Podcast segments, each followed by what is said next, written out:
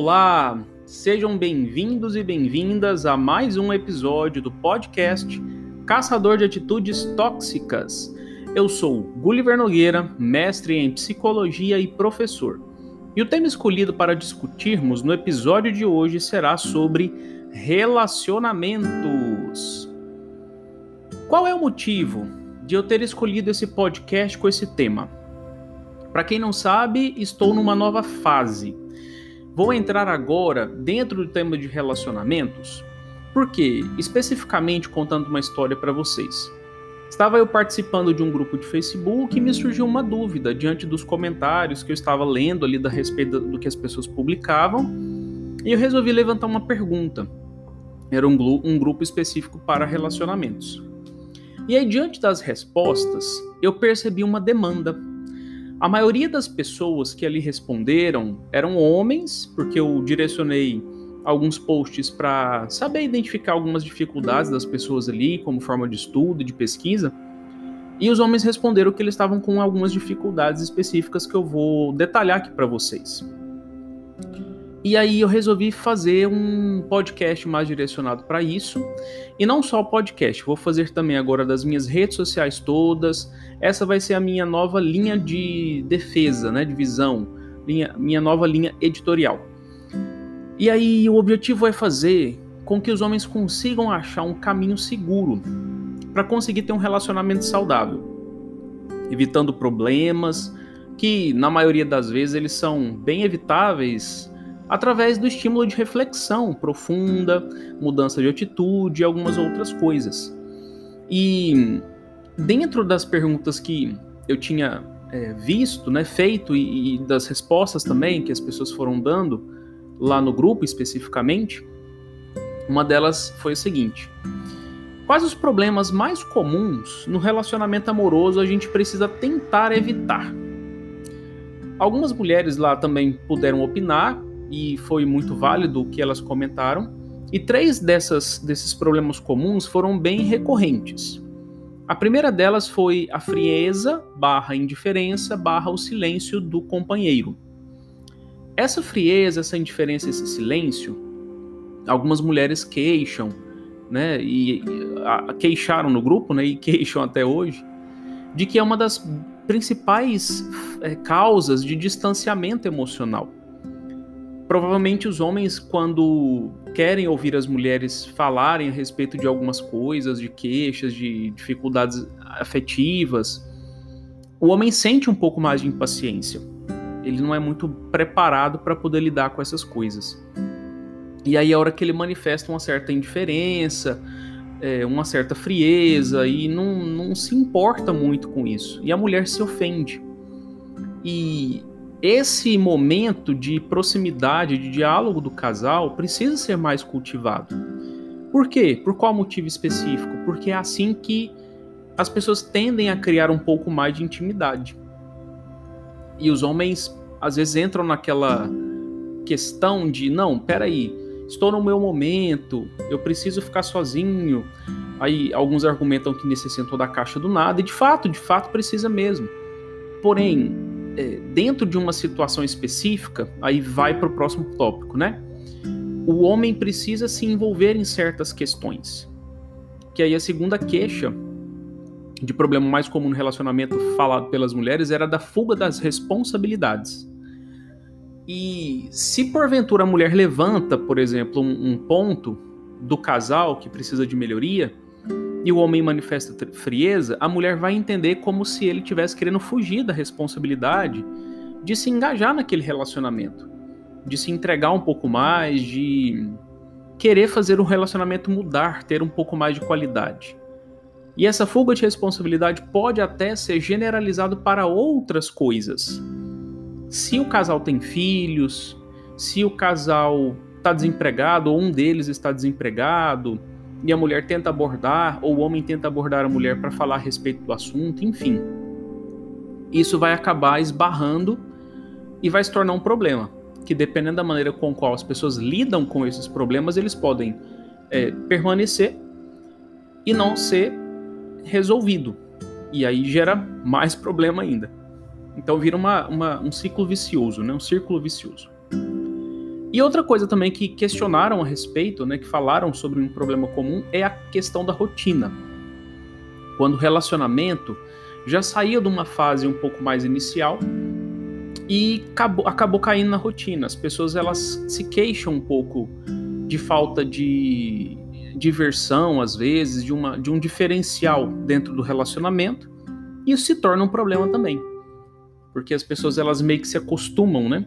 A convivência e isso gera um problema também.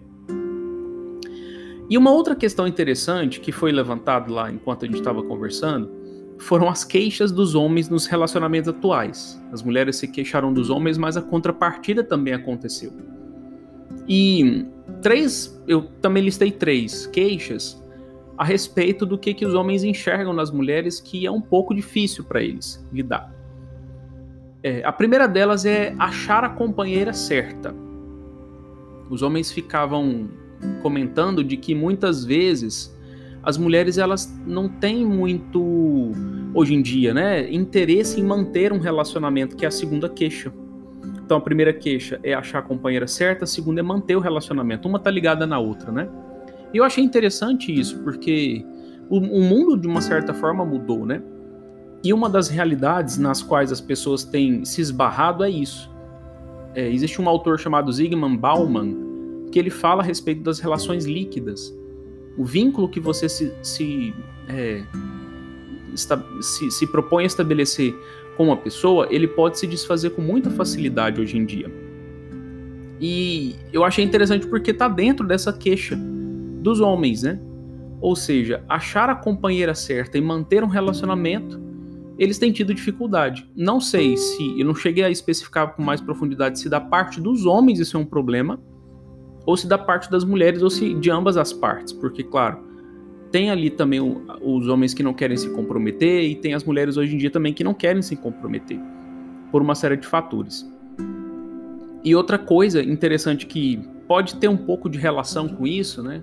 Principalmente no aspecto de manter o relacionamento, é o terceiro tópico que é com o, a rejeição, o aspecto de lidar com a rejeição na hora da conquista. Esse tópico eu achei muito interessante também. Por qual motivo? Porventura, é, de uma, dentro de, uma, de, uma, de um aspecto um pouco mais tradicional, os homens eles têm essa é, responsabilidade, entre aspas, pesa sobre os ombros do homem a necessidade ou então a predileção, não sei, ou, ou a primazia, né, de, de abordar a mulher para uma conquista. E as mulheres ficam ali com o direito de escolha.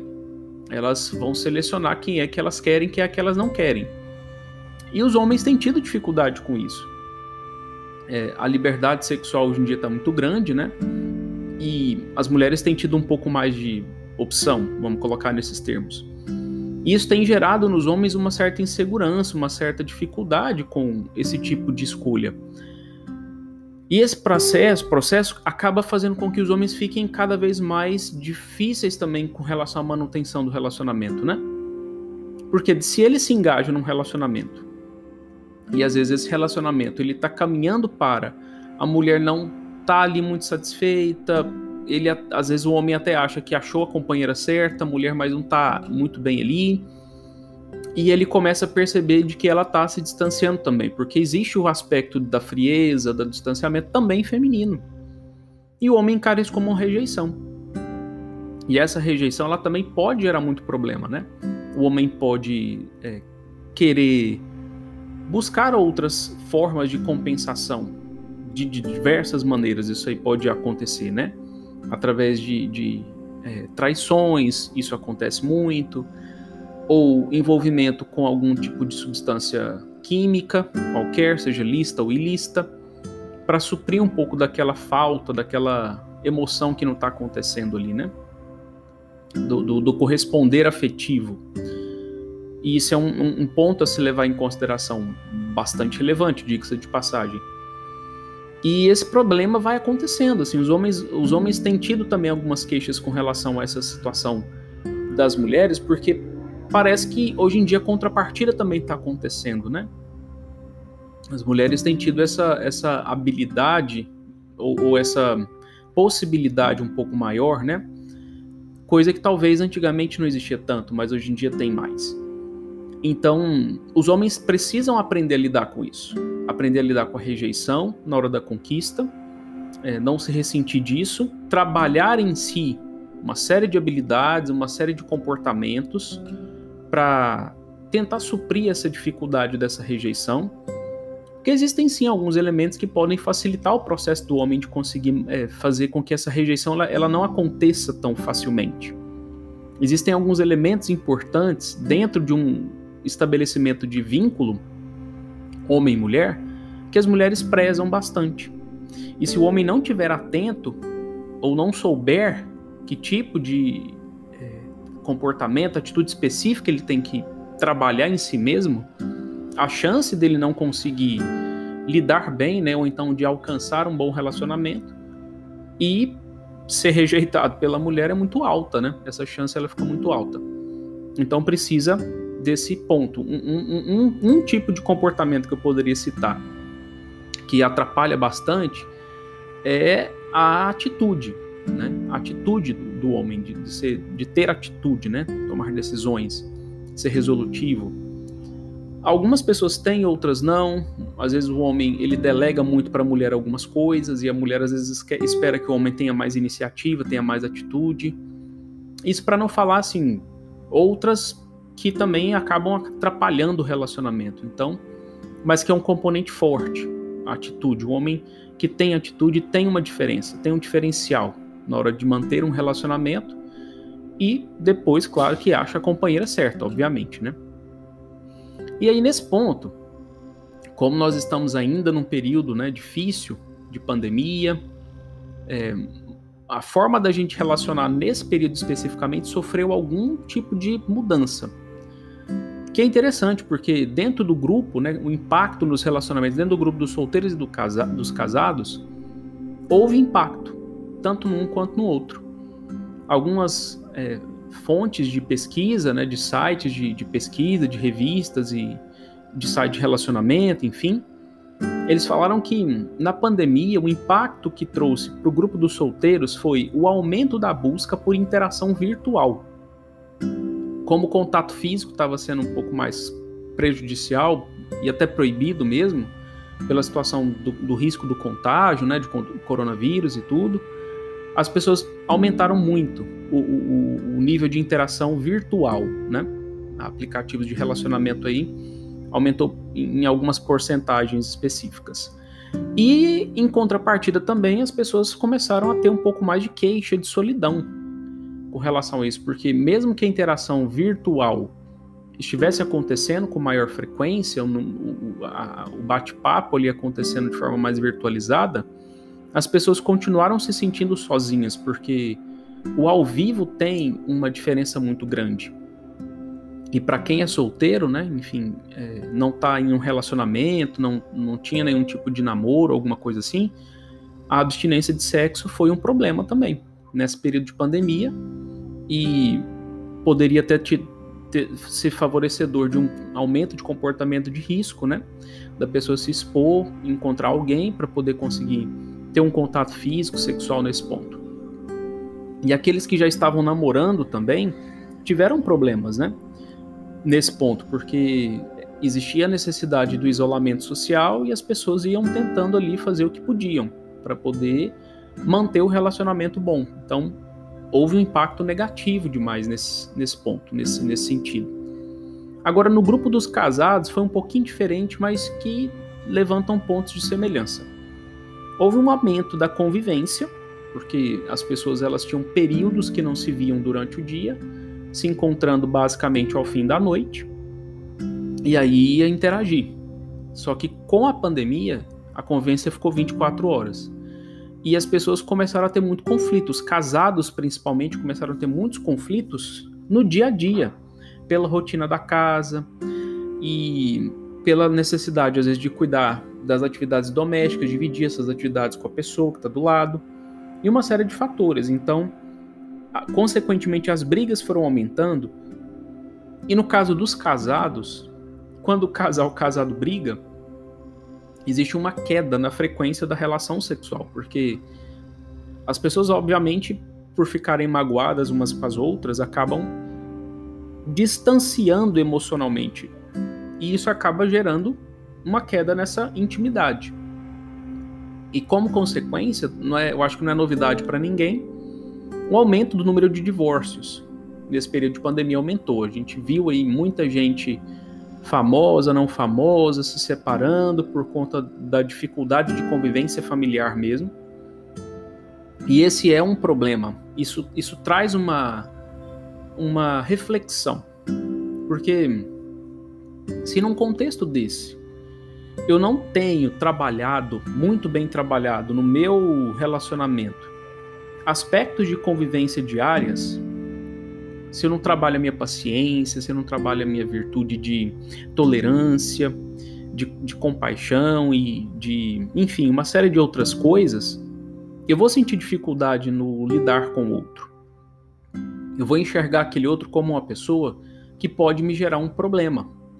E os conflitos acontecendo, a gente, ao longo do tempo, gente, se eu não trabalho essas habilidades em mim, que é uma coisa necessária para todo relacionamento, eu acabo tendo um resultado que eu não desejo.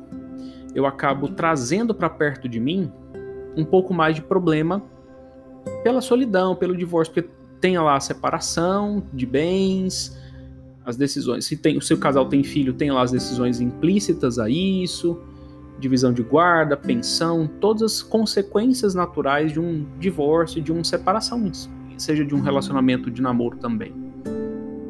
Então levanta a pergunta: o que nós podemos fazer então nesse sentido? Eu já dei introdução, mas o aspecto de busca de melhoria comportamental contínua é uma delas. Eu não posso parar no tempo. Se eu estou me relacionando com alguém, eu preciso entender de que esse relacionamento necessita prioritariamente de investimento nessa relação. E esse investimento envolve o quê?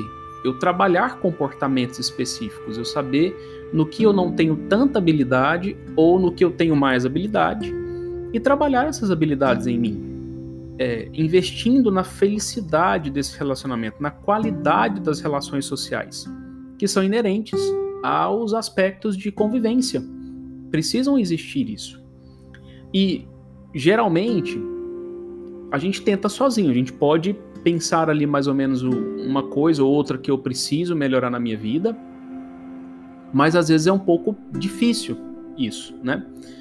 E esses aspectos de busca de melhoria contínua, se eu tentar fazer sozinho e eu ver que não estou conseguindo, aí é necessário eu pensar em buscar ajuda de fato, direcionada, né? Alguém que possa me acompanhar, que possa me direcionar, que possa me dar esclarecimentos muito mais específicos dentro daquilo que às vezes é um ponto cego para mim. Trabalhar essas melhorias, né, esses comportamentos de melhoria é muito, muito, muito importante para que um relacionamento ele dure de fato. E nesse sentido, aí eu vou conseguir aproximar para perto de mim, aproximar, aproximar para perto de mim essa felicidade que eu tanto preciso, essa que eu tanto busco, né, que eu tanto almejo, né? E assim eu vou conseguindo viver uma vida com muito mais qualidade. E os homens em si precisam também ser inseridos nesse aspecto, né? A gente não pode viver a vida como se a gente fosse um eterno adolescente. Se não deu certo, a gente separa e pronto. Não. O, a maturidade ela precisa acontecer, né? O aprofundar desses vínculos e o fortalecimento desses vínculos afetivos que eu estabeleço com alguém que eu já estou há algum tempo, que eu gosto, que eu vejo que é uma boa pessoa, ele precisa acontecer para que eu consiga também viver uma vida melhor, com mais é, tranquilidade. Então, esse foi mais um episódio do podcast Caçador de Atitudes Tóxicas. E gostaria de agradecer a você, meu ouvinte e amigo, que sempre está aqui me apoiando e prestigiando os conteúdos que eu tenho gerado. Se você gostaria de me seguir nas outras plataformas, tem o meu Instagram, o meu canal do YouTube, o meu Facebook e o meu Clubhouse. Meu Instagram é GulliverRNogueira, o meu canal do YouTube é Gulliver Nogueira, o meu Facebook é Gulliver Rebouças e o meu Clubhouse é Gulliver Nogueira.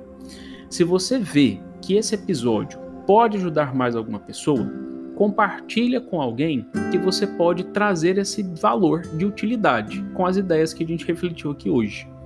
Gostaria de agradecer mais uma vez a sua atenção. Um grande abraço e até mais!